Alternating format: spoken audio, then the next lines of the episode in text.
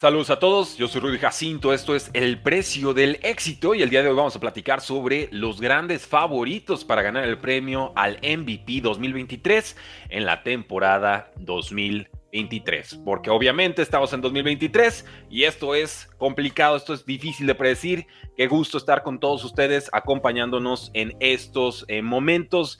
Y quiero mostrarles estos momios porque realmente los acabo de revisar hace unos minutos y me extrañan me sorprenden, me, incomodan hasta cierto punto, y ahí les va por qué. Ustedes saben de la predilección que yo tengo por Patrick Mahomes, del cariño que le tengo por haber sido uno de mis grandes aciertos de draft hace muchísimos, muchísimos años.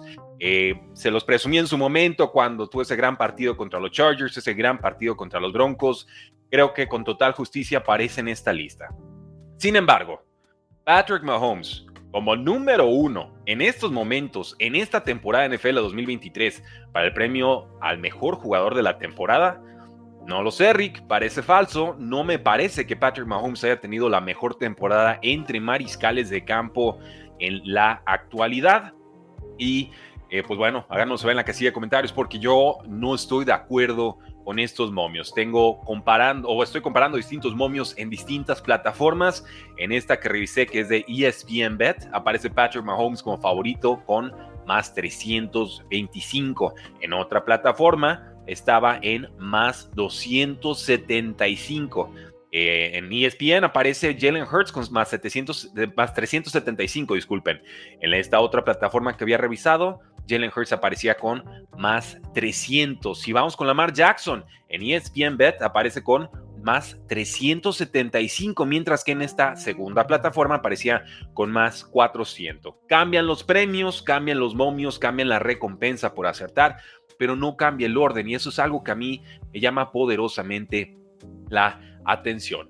¿Qué tiene Patrick Mahomes en estos momentos en cuanto a estadísticas, en cuanto a resultados? Tiene un récord de 7 victorias, dos derrotas, 2.700 yardas totales, 17 touchdowns, todos por aire, 10 entregas de balón, que son 8 intercepciones y 2 fumbles. Comparemos esto entonces con Jalen Hurts. Él tiene un récord de 8 victorias, una derrota, 2.663 yardas, que es un poquito menos que Mahomes, pero no por mucho. Tiene 22 touchdowns totales, 15 por aire, 7 por tierra, y tiene 11 entregas de balón serían 8 por aire y 3 fumbles. Me parece que Jalen Hurts tiene mejor récord. Me parece que están suficientemente parejo en yardas como para eh, llamarlo prácticamente un empate.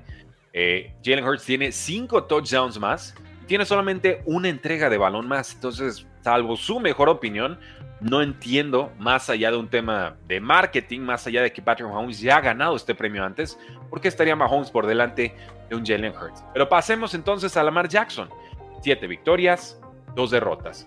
2.394 yardas totales. Entonces, en, total de yardas, sí está unas 300 yardas detrás de Jalen Hurts y de, y de Patrick Mahomes. Pasemos a los touchdowns. 14 touchdowns totales. 9 por aire, 5 por tierra. Eh, se entiende, empezó lento esa ofensiva, está mejorando, pero no está todavía en su mejor punto. Y nueve entregas de balón, tres intercepciones, seis fumbles.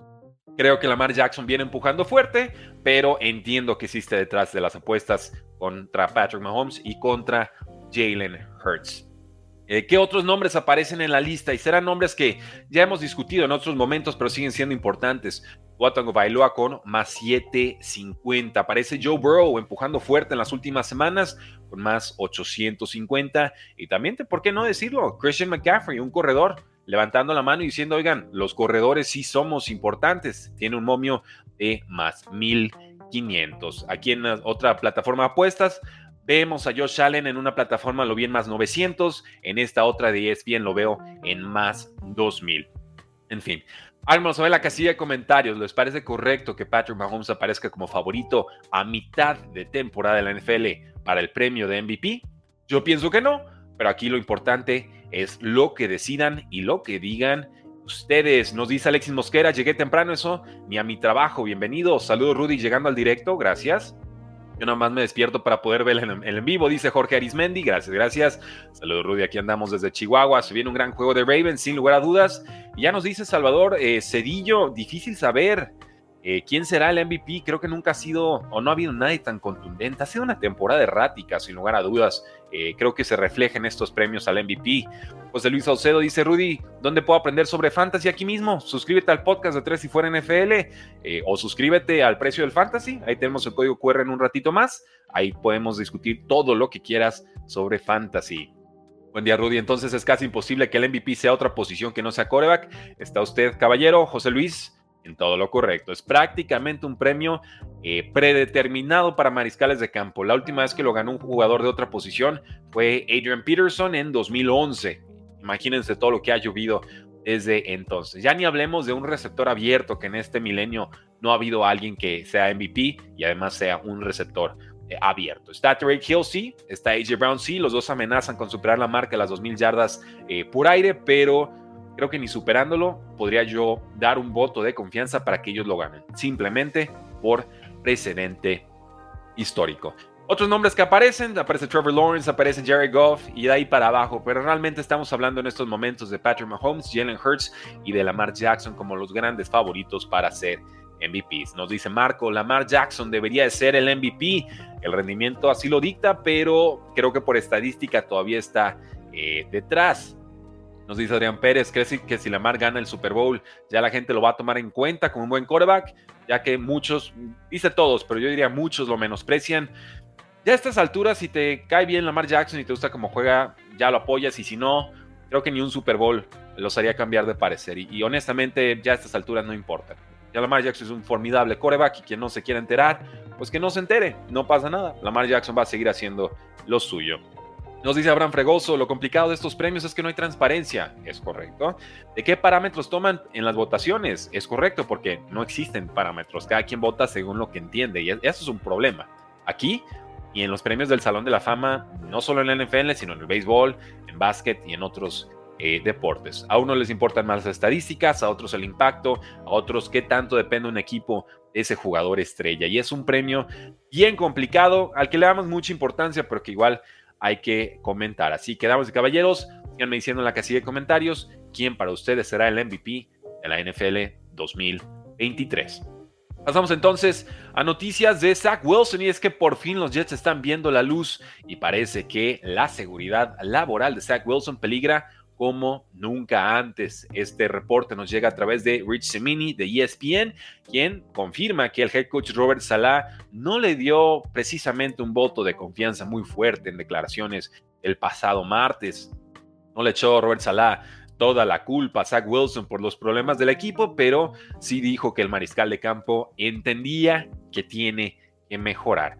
Los Jets de Nueva York han sido atroces, han sido pésimos, han anotado apenas siete touchdowns en sus últimos siete partidos. Zach Wilson fue especialmente malo el pasado Monday Night Football en la derrota contra Chargers, esa paliza contra los Chargers. Otro juego malo de Zach Wilson contra las Vegas Raiders podría mandarlo a la banca de forma definitiva. De hecho, eso es lo que estoy prediciendo, eso es lo que estoy apostando. Yo voy a tomar a Raiders para ganar ese partido. Si los Jets deciden hacer cambio de mariscal de campo, tendrán entonces que conformarse con Trevor Simeon.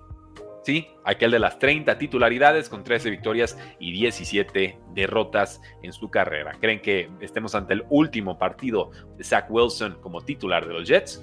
Vamos a ver ahí en la casilla de comentarios. Los Rams firmaron al quarterback Carson Wentz, será el suplente de Matthew Stafford, quien en estos momentos está lidiando con problemas de ligamento en su pulgar derecho. Stafford no pudo jugar la semana pasada, no tiene fecha clara de regreso y Brett Ripien fue cortado de los Rams después de su muy mala actuación contra los Packers la semana pasada. Carson Wentz, entonces el segundo pick global del draft 2016, ha tenido algunos problemas con Eagles y con Colts y también con los Washington Commanders.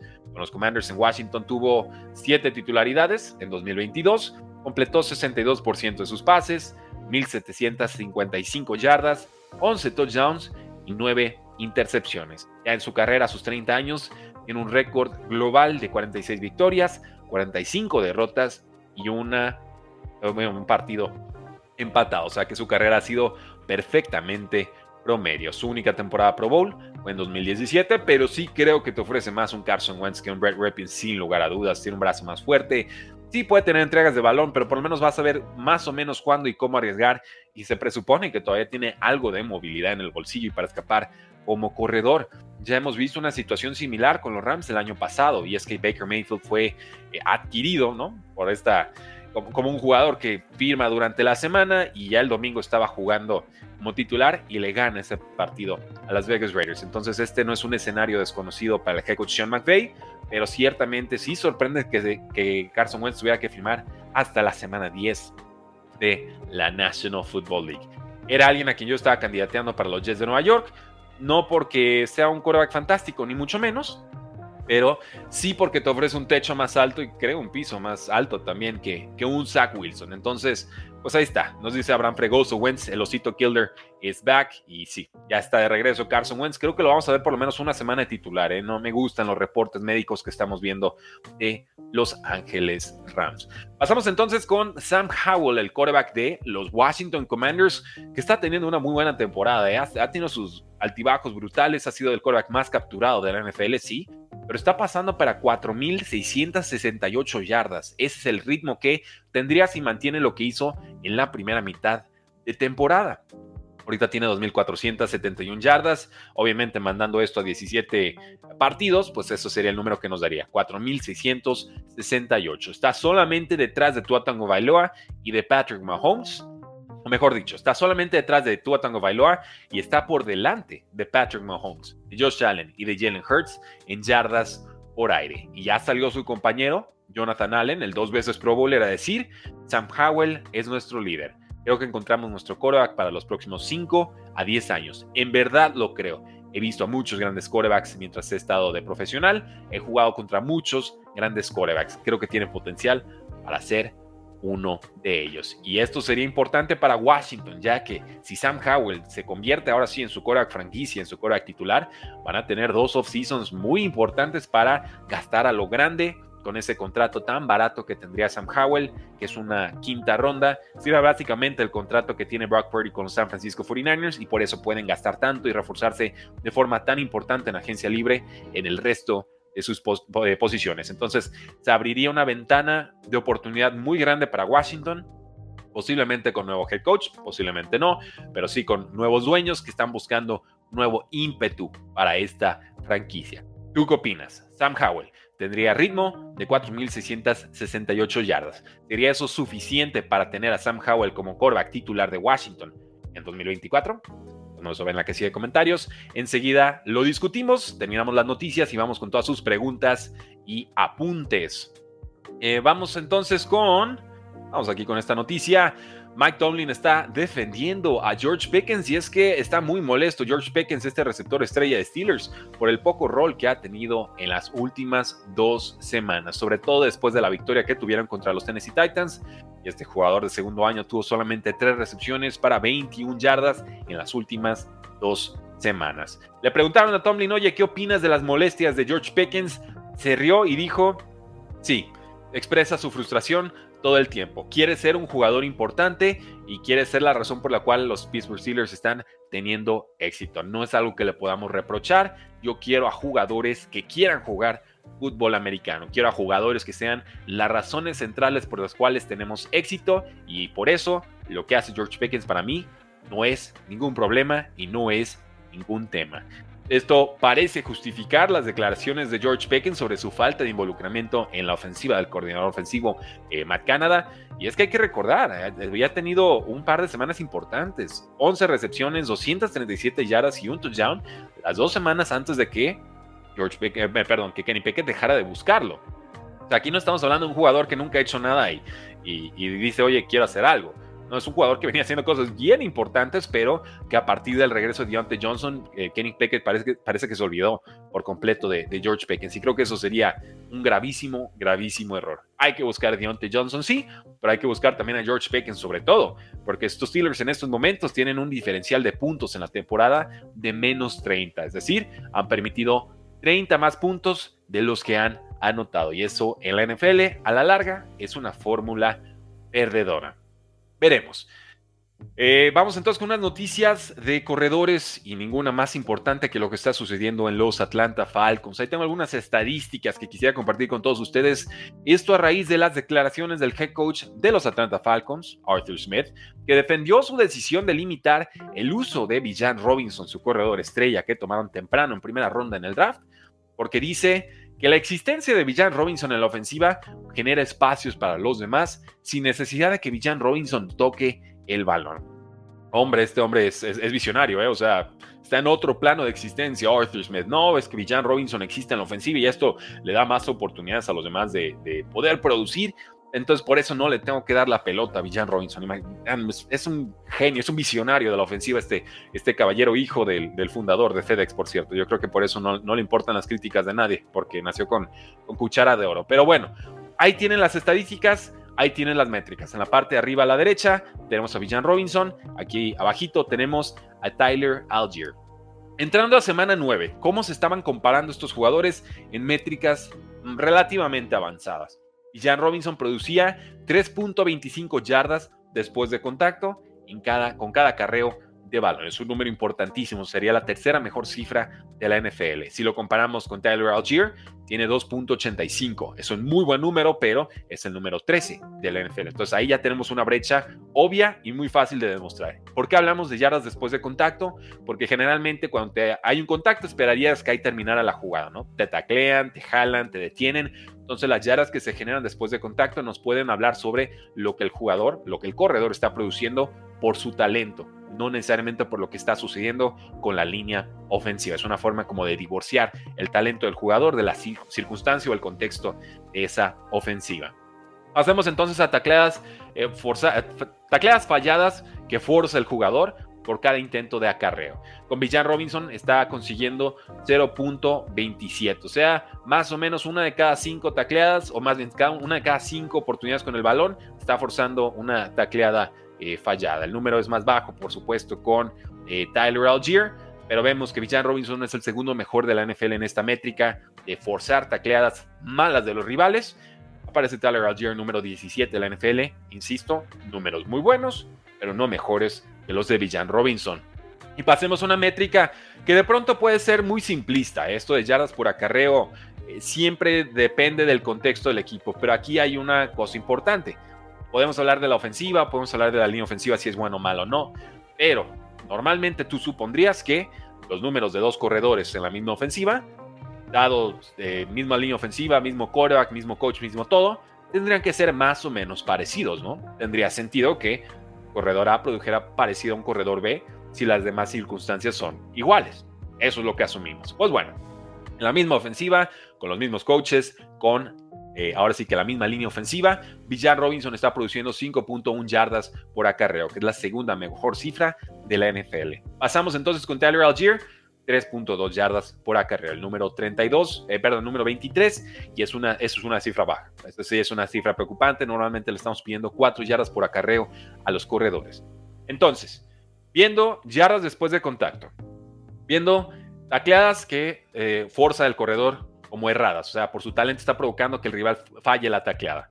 Y viendo la estadística más básica de todas para corredores, que es yardas por acarreo.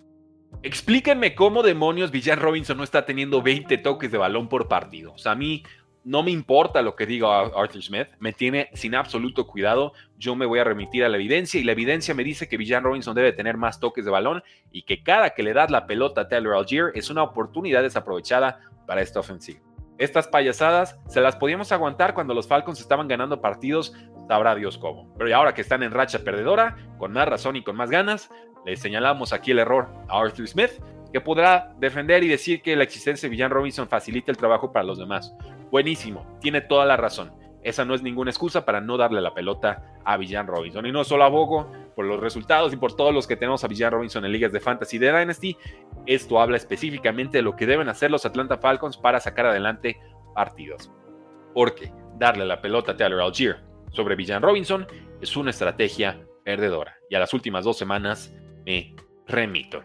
Ahí lo tienen. Esa es mi opinión sobre lo que está sucediendo con los Atlanta Falcons. Eh, pasemos entonces a noticias generales y ahora sí vamos con todos sus comentarios, damas y caballeros. En notas generales, y sepan además que Villan Robinson solo ha tenido más de 20 toques de balón en un solo partido de esta temporada. Es un crimen. Zach Charbonnet, corredor de los Seattle Seahawks, tuvo más snaps que Kenneth Walker en cada uno de los últimos dos partidos Seattle. Eh, Charbonnet está promediando 5.3 yardas por acarreo en 32 oportunidades, mientras que Walker tiene 4.2 yardas en 126 acarreos. Rico Dowdle nos dicen que eh, va a tener más toques de balón con los Dallas Cowboys, ya que Tony Pollard no ha tenido explosividad en esta temporada. Eh, Rico Dowdle tuvo una carrera de 18 yardas explosivo que fue mandado para atrás por un holding de Dallas en semana 9. Pero bueno, nos da una probadita de lo que puede hacer Rico no solo como suplente, sino como posible titular más adelante. Con los Ravens, Keaton Mitchell, nos dice el head John Harbaugh que pues, va a tener un rol en ese backfield, que se ganó esa oportunidad cómo no, tuvo 138 acarreos en semana 9, así que ojo con este novato, por mucho el mejor atleta que tiene Ravens en estos momentos en su backfield. Los Titans nos dicen que el quarterback Will Levis será el quarterback titular y que esto convierte a Ryan Tannehill en el quarterback suplente de Tennessee. La decisión lógica, Tennessee no compite por nada, hay que ver qué te puede dar Will Levis. Con los Vikings, el receptor abierto, Justin Jefferson, lesión de isquiotibial, ya puede practicar, está a punto de regresar a prácticas, nos asegura el head coach Kevin O'Connell. Con los Panthers, el pass rusher Brian Burns tiene una conmoción, no va a jugar en Thursday Night Football contra los Osos de Chicago. Eh, con las Panteras, el receptor abierto, DJ Shark tiene una lesión de codo, no ha podido practicar. Con los Osos, el quarterback de Justin Fields viene regresando de una lesión de pulgar, ya tuvo dos prácticas limitadas, Creo que sí lo vamos a ver en Thursday Night Football. Ojo ahí, voy a tomar a Osos para ganar ese partido. Los Cowboys firmaron al receptor abierto Martavis Bryant a su equipo de práctica. Los Detroit Lions ya tienen a su corredor David Montgomery tras una lesión de costilla en sus prácticas. Ya tuvo un par de prácticas. Creo que regresa David Montgomery con los Detroit Lions esta semana, pero Jameer Gibbs seguirá siendo el corredor más importante en esa ofensiva. Esa es mi predicción.